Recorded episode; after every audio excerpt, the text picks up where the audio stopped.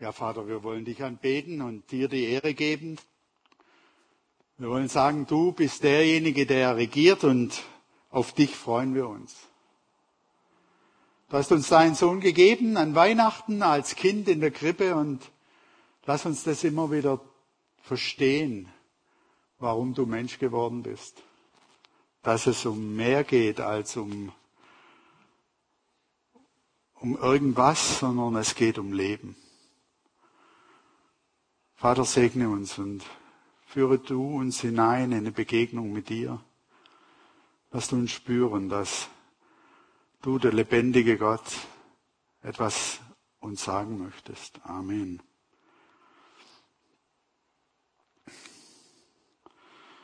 Von der Sehnsucht nach mehr Licht und wie sehr sehnen wir uns nach Licht, das merken wir erst, wenn es mal so ein paar Tage so dunkel ist so wie Bianca vorher gesagt hat, wenn dann plötzlich der Himmel aufreißt und die Sonne durchbricht. Wie sehr wir uns nach Leben sehen, merken wir, wenn wir eingeschränkt werden, wenn schwierig wird, wenn es eng wird. Zur Zeit ist ja, wird ja immer enger. Und wie sehr wir uns nach Liebe sehnen, ich glaube, das kommt nicht deutlicher raus wie an Weihnachten. Wenn man so die Gefühle bekommt, so weihnachtliche Gefühle, und wie, wie irgendwas anders ist. Obwohl viele Menschen gar nicht so sehr an Weihnachten glauben und an das, was dort passiert ist, aber trotzdem löst es bei den Leuten was aus. Selbst wenn sie nur auf den Weihnachtsmarkt gehen und dann zwei, drei Glühwein trinken, äh, das löst was aus, das löst ein Gefühl aus, das man nicht einordnen kann. Und wir leben jetzt in diesen Wochen in der Adventszeit. Zwei Kerzen sind jetzt an. Und es ist wichtig zu verstehen, um was es eigentlich geht. Jesus wurde von Gott gesandt, um mehr Licht, mehr Leben und mehr Liebe in diese Welt zu bringen. Deshalb feiern wir Weihnachten. Der Stern von Bethlehem steht für dieses Licht, das Gott uns bringen möchte. Er leuchtet strahlend hell am Firmament und das neugeborene Kind in der Krippe steht für das Leben, das Gott schaffen möchte. Und die behutsame Ehrfurcht, mit der selbst hartgesottene Hirten das Kind begrüßen, steht für die Liebe, die in dieser Welt durch dieses Kind wachsen soll. Weihnachten ist das Fest des Lichtes, das Fest des Lebens und das Fest der Liebe. Vielleicht ist es deshalb so ein, ja, so ein eigenartiges Fest, weil es so ein Zauber aussprüht. Selbst in Ländern, wo abends nicht dunkel ist, wenn sie Weihnachten feiern, wo die Sonne scheint, wenn sie Weihnachten feiern, wo es warm ist, löst es was aus. Und ich glaube, weil es diese drei Sehnsüchte im Menschen gibt, löst dieses Fest gerade in diesen vier Wochen oder an Weihnachten selbst etwas aus, was wir oft nicht so einordnen können. So ein Weihnachtszauber. Habt ihr einen Weihnachtszauber? Fühlt ihr euch anders an Weihnachten, jetzt in dieser Adventszeit? Oder muss man dann auf den Weihnachtsmarkt gehen und das Glitzer bling bling und Glühwein trinken und, und Lebkuchen essen? Der Weihnachtszauber ist doch einfach da. Und warum? Weil man sich nach Licht sehnt. Weil viele Menschen ein Stück weit in der Dunkelheit, in einer Lieblosigkeit zurechtkommen müssen, die wir uns gar nicht vorstellen können. So schön Weihnachten auch ist, es scheint sich manchmal nicht mit unserer Realität zu decken. Wenn du jetzt über zehn Personen ein Zertifikat brauchst, um Weihnachten zu feiern, dann ist das einfach komisch.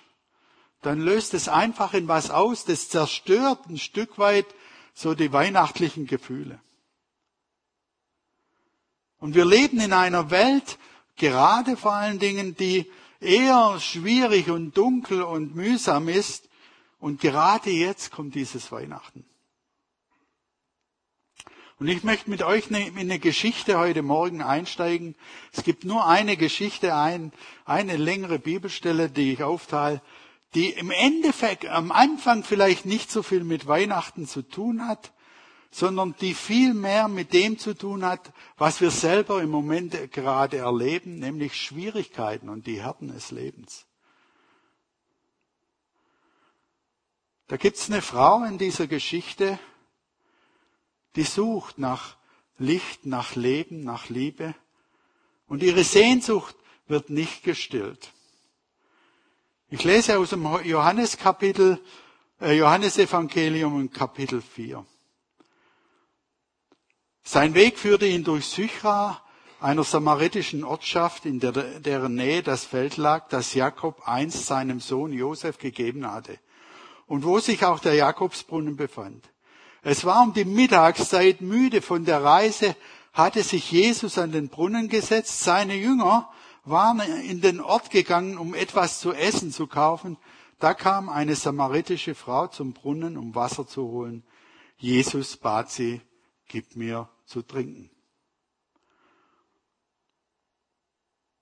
Seltsame Geschichte, wenn wir über Licht sprechen. Mittagszeit in Israel, da ist es gleißend hell, da ist es heiß.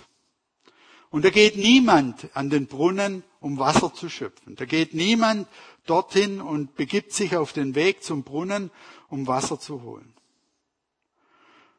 So dass man sich ja vielleicht fragen muss, warum geht die Frau an dieser Mittagszeit in dem Höchststand der Sonne an den Brunnen, läuft aus der Stadt, aus ihrem Haus und schleppt Wasser in ihr Haus? Das macht doch niemand. Aber vermutlich ist das genau der Grund, warum die Frau das tut. Sie war eine Frau, die am Rande der Gesellschaft stand. Sie war eine Frau, die beobachtet wurde, über die geredet wurde, die niemand, wenn möglich, begegnen wollte. Und auf einmal spüren wir, dass diese Geschichte nichts mit der Sonne oder dem Höchststand der Sonne zu tun hat und viel weniger Licht hat, als in der Geschichte, wenn man sich's vorstellt, da ist. Aber sie hat Pech. Jetzt sitzt da ein Mann, ein Fremder, oder vielleicht hat sie sogar Glück, denn es ist jemand am Brunnen. Vielleicht zögert sie kurz und denkt sich, ach, ist ein Fremder, der weiß ja nichts über mich und geht einfach auf ihn zu. Und als sie an den Brunnen kommt, spricht der Fremde, ein fremder Mann, sie an und sagt zu ihr, gib mir zu trinken.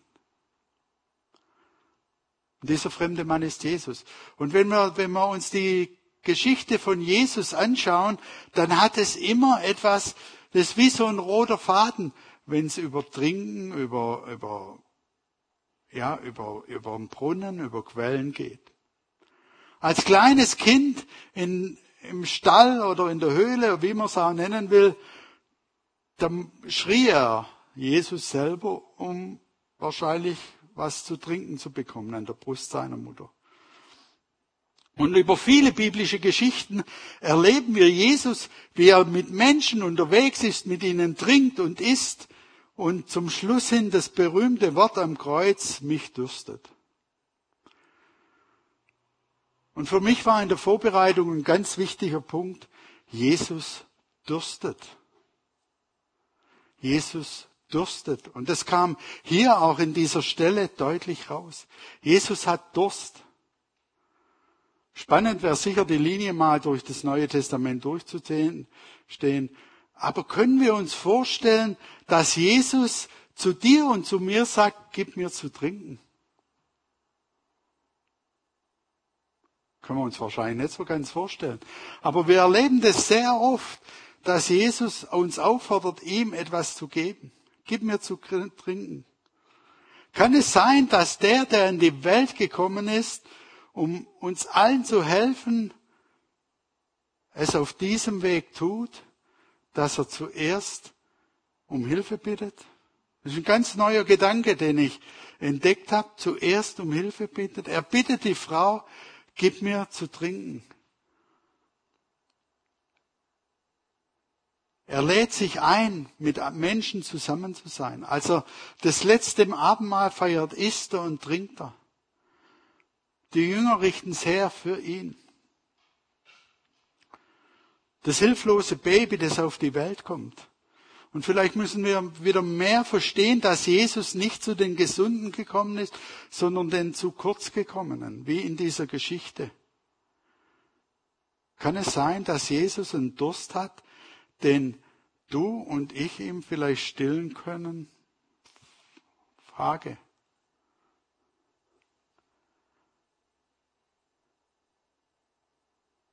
Und ist es vielleicht so, dass wenn wir zu Jesus ihm was geben, was abgeben, was hinkleben, was hinlegen,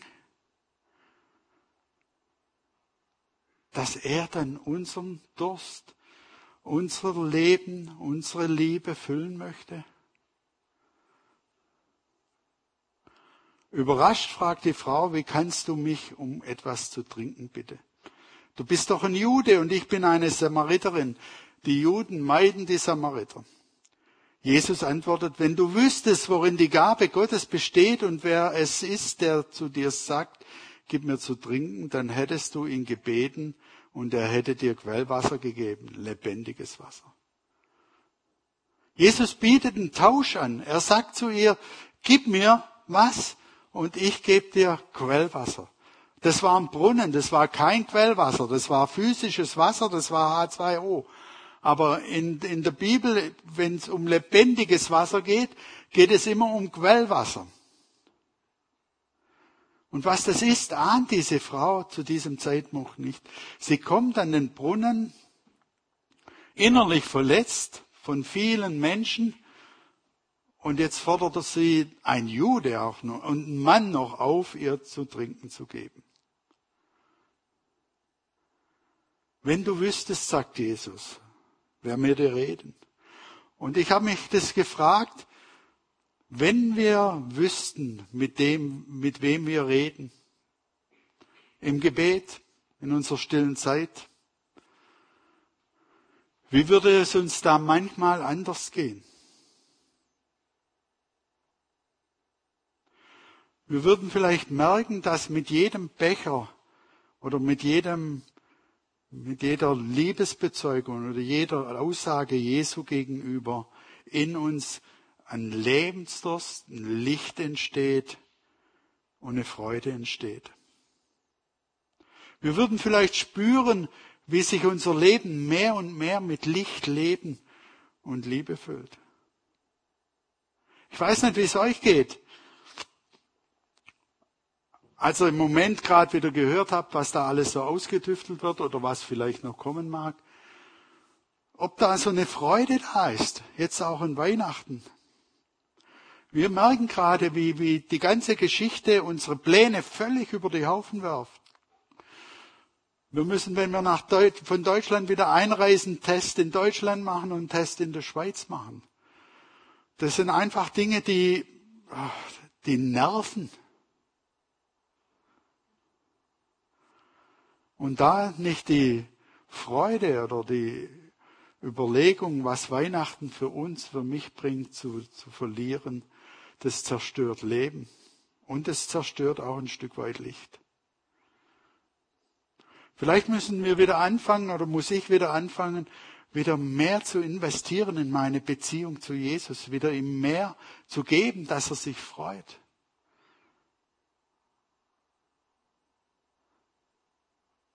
Ich habe heute Morgen noch einen Gottesdienst angeguckt, weil ich war ziemlich früh wach und da war Taufe gerade zugange.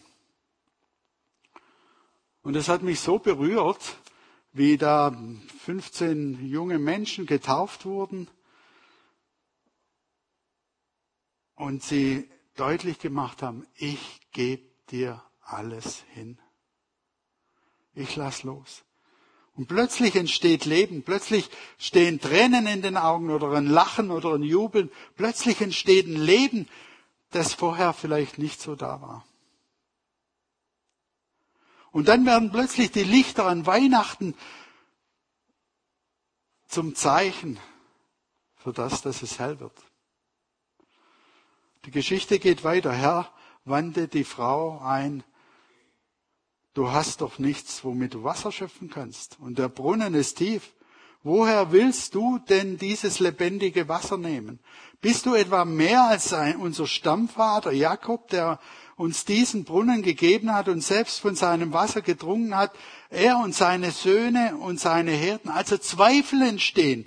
Die Frau steht da, der Mann fordert sie auf, ihr Wasser zu geben und sie entdeckt, er kann gar kein Wasser schöpfen. Und woher soll das lebendige Wasser kommen? Und Jesus gab ihr zur Antwort, jeder, der von diesem Wasser trinkt, wird wieder Durst bekommen. Das merken wir ja, wenn wir Wasser trinken und Sport treiben, dann brauchen wir wieder, Durst, wieder was zu trinken oder am Tag über.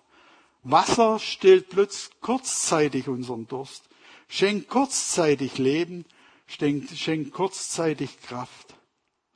Aber dann, wer aber von dem Wasser trinkt, das ich ihm geben werde, wird niemals mehr durstig. Das Wasser, das ich ihm gebe, wird in ihm zu einer Quelle werden, die unaufhörlich fließt bis ins ewige Leben hinein. Herr, bitte gib mir von diesem Wasser, sagt die Frau. Dann werde ich nie mehr Durst haben und muss nicht mehr hierher kommen, um Wasser zu holen. Ich muss nicht mehr hierher kommen, um mich zu verstecken, die Frau, um den Menschen aus dem Weg zu gehen. Dieses lebendige Wasser, das sie sich von Jesus wünscht, hilft ihr zu leben. Hilft ihr, dass in ihr ein Licht angeht und hilft ihr, dass sie ihren Lebensdurst gestillt bekommen. Die Quellen gibt es nicht im Westjordanland. Das war der Brunnen Jakobs, der ihn gegraben hat.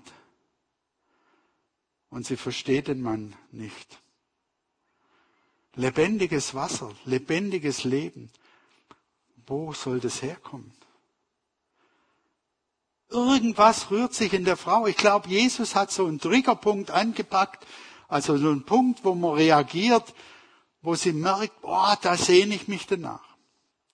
Und ich wünsche mir das so sehr für uns alle oder auch für mich, dass wir immer wieder diese, diese, dass Jesus uns immer wieder da anpacken kann, dass wir fast explodieren, dass wir dann Spaß haben, selbst wenn der Flug vorbei ist. Das sind Punkte, wo Gott uns berühren kann, wo Gott uns Leben schenken kann. Und sie denkt weiter, bei, bei den Erfahrungen, die ich gemacht habe, was soll das bringen? Soll ich jetzt auf diesen Typen reinfallen? Jesus legt durch die bloße Ankündigung dieser geheimnisvollen Gabe eine tiefe Sehnsucht in sie hinein. Und Jesus möchte in dein Leben eine tiefe Sehnsucht hineinnehmen nach Leben und Licht, nach Freude.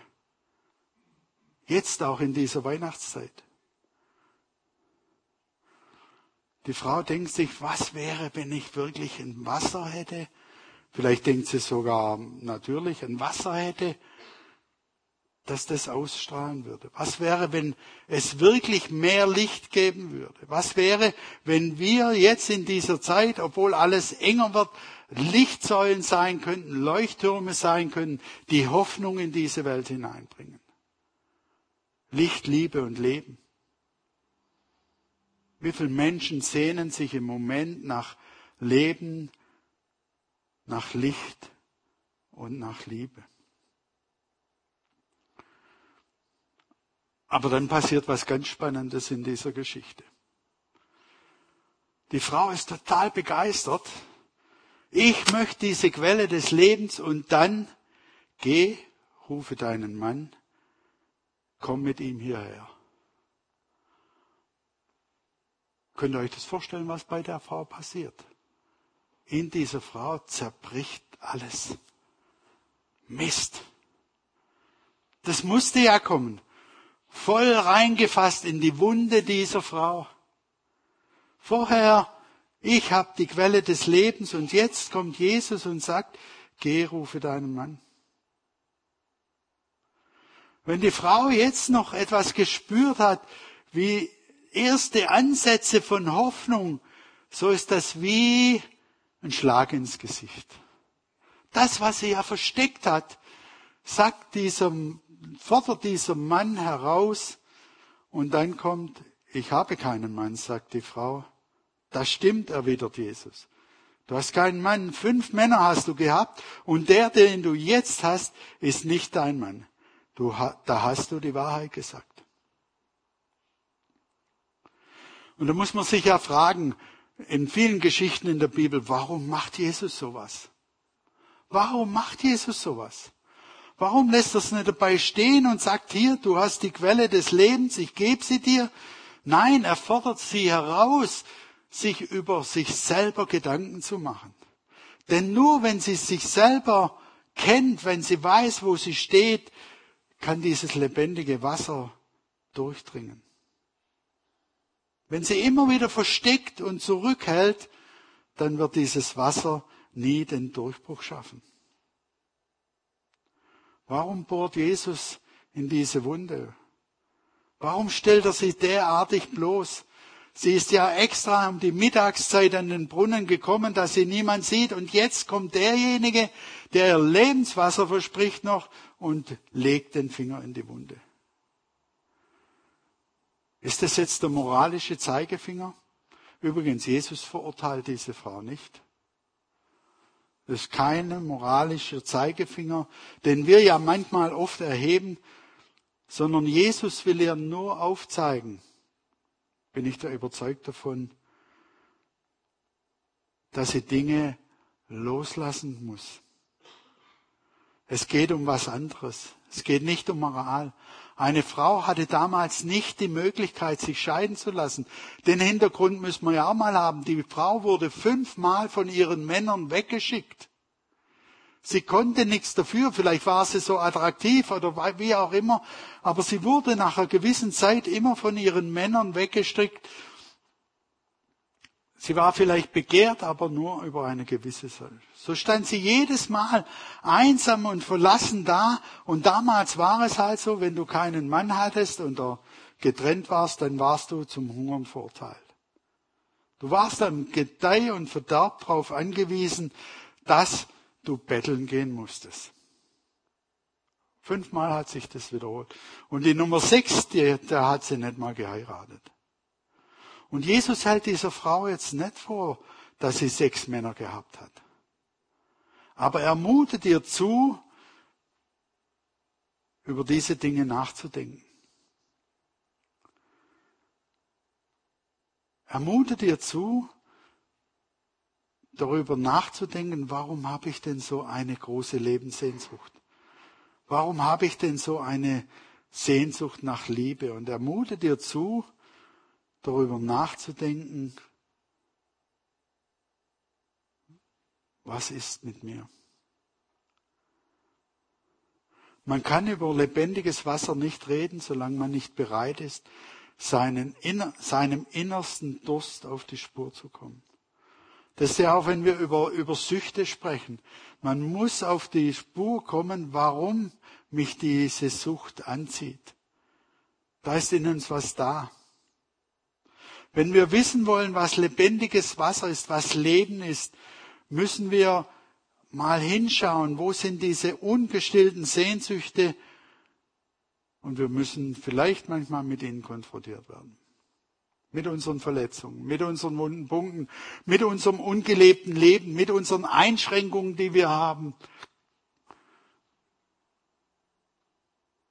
Und deshalb leben wir oft nicht in diesem Licht oder mit diesem Leben, das Gott für uns vorhat.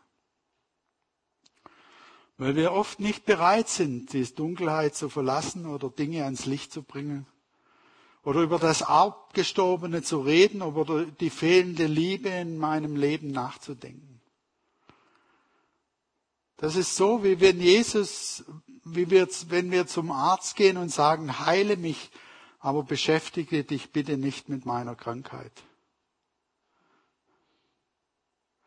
Das große Problem in dieser Welt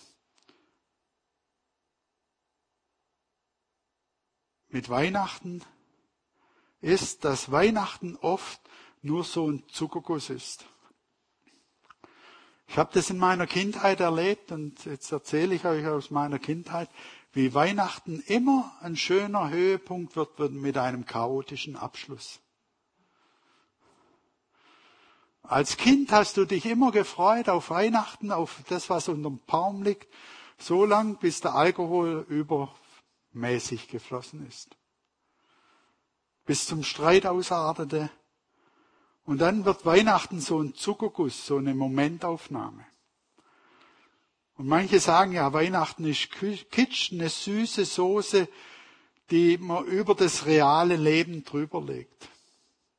Und für viele Menschen ist das wahr. Warum diskutiert Europa gerade über, dass man Weihnachten abschafft? Weil es für viele Menschen nur ein Geschenke verwalten ist. Aber vielleicht wäre es gut, statt Stück für Stück Weihnachten über Bord zu werfen, sich zu überlegen, was möchte, was hat Jesus eigentlich gedacht oder was hat Gott gedacht, als er in diese Welt kam? Er möchte Licht, Leben und Freude schenken. Ein Leben in Fülle. Und ich möchte aus Zeitgründen äh, die Geschichte ein bisschen überspringen und komme dann zum letzten Vers hier drin. Die Frau hat's verstanden, ließ ihren Wasserkrug stehen, ging in den Ort zurück, in dem sie verleumdet wurde, in dem sie an den Ecke gestellt wurde, in dem sie ausgegrenzt wurde und sagt zu den Leuten, kommt mit, ich habe einen Fremden, einen Fremden getroffen, der mir alles auf den Kopf zugesagt hat, was ich getan habe. Stellt euch bitte mal diese Geschichte vor. Das ganze Dorf weiß, was mit der Frau los ist, oder das ganze Stadt oder wie auch immer. Ganze Zeltlager weiß, was mit der Frau los ist. Und die geht jetzt zurück und sagt zu denen, da kommt ein Fremder und der sagt mir auf den Kopf zu, was ich erlebt habe. Sie lässt die Hosen runter, sozusagen. Und dann, ob er wohl der Messias ist.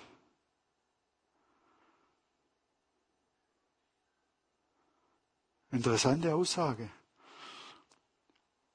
Könnte es sein, dass der Messias in unser Leben hineinkommen will, uns Leben schenken will, Lebenswasser schenken. Aber mit dem, dass er zuerst mal sagt, lass mal die Hosen runter. Da machten sich die Leute aus dem Ort auf den Weg zu Jesus.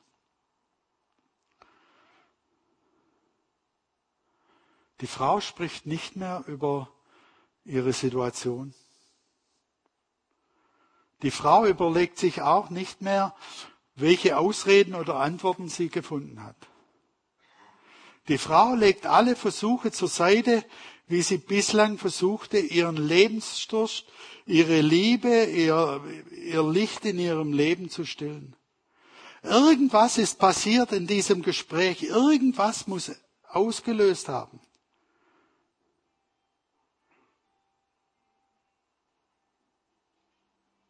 Ihr Leben hat sich gewandelt. Nicht ganz, aber ein erster Dominostein ist umgefallen. Licht, Leben und Liebe sind ihr Leben gekommen, in ihr Leben gekommen. Sie strahlt plötzlich. Überlegt euch mal, da kommt eine Frau in euer, in, in euer Dorf oder in euer Haus, wo ihr vorher gedacht habt, was ist das für eine? Und die erzählt euch eine Geschichte. Was denkt ihr denn? Was würdet ihr denken? Aber die Frau muss so eine Ausstrahlungskraft gehabt haben, dass die einen losgestürmt sind und die anderen gesagt haben, oh oh. Sie geht zu den Menschen in ihrer Stadt, die sie bisher gemieden hatten. Die Menschen reagierten befremden und teilweise fasziniert. Und machen sich dann auf den Weg an den Brunnen um diesen Jesus zu sehen. Stellen wir uns vor, wenn das Weihnachten wäre, wenn Gott in der Adventszeit so zu uns kommen würde, dass unser Leben Licht ausstrahlen würde, unser Leben Lebenswasser, aus unserem Leben Lebenswasser fließen würde. und wir dann zu Menschen gehen würden oder zu unseren Familien und plötzlich sich was verändern würde.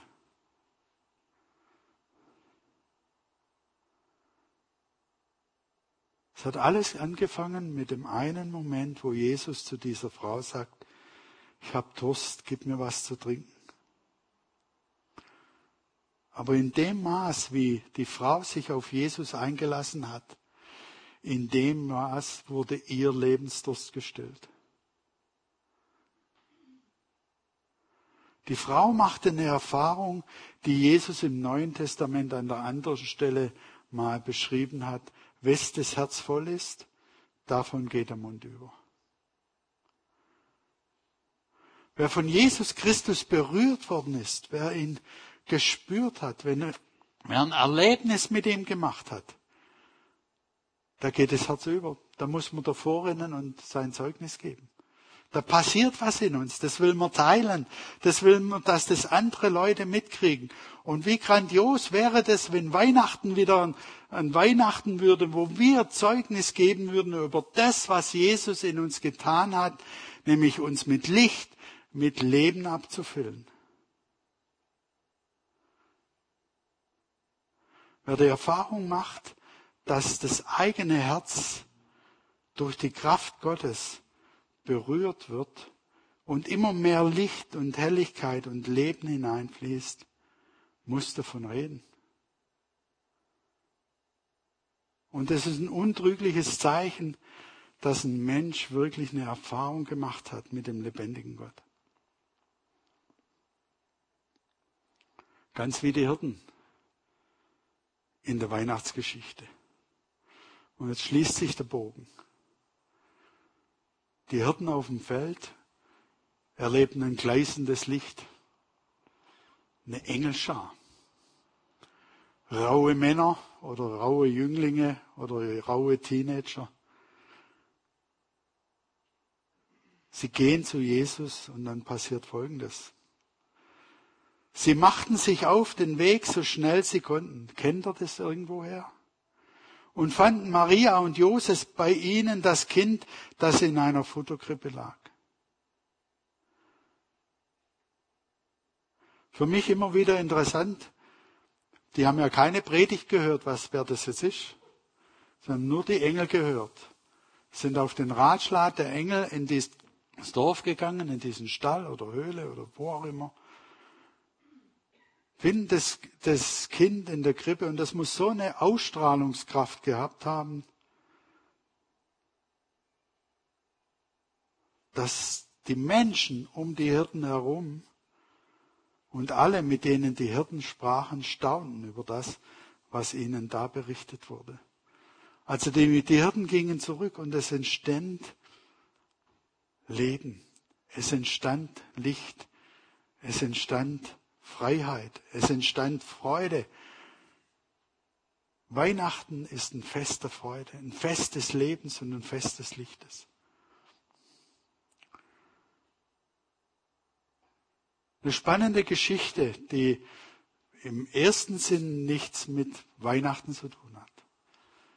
Aber im zweiten Sinn doch, weil oft geht es uns so, dass wir über unsere Stresssituationen, vielleicht sogar über unsere Krankheit, über unser Mühsal, über Corona ganz vergessen, dass Gott eine lebendige Quelle für uns ist.